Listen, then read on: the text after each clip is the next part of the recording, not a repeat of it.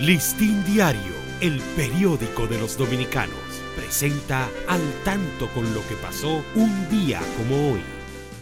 3 de enero de 1881. Inicia sus labores el Instituto de Señoritas fundado por la notable educadora Salomé Ureña de Enrique.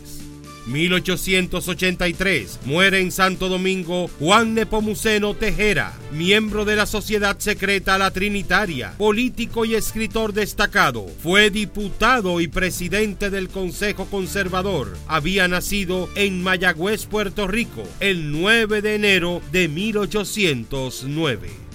Listín Diario, el periódico de los dominicanos, presentó al tanto con lo que pasó un día como hoy.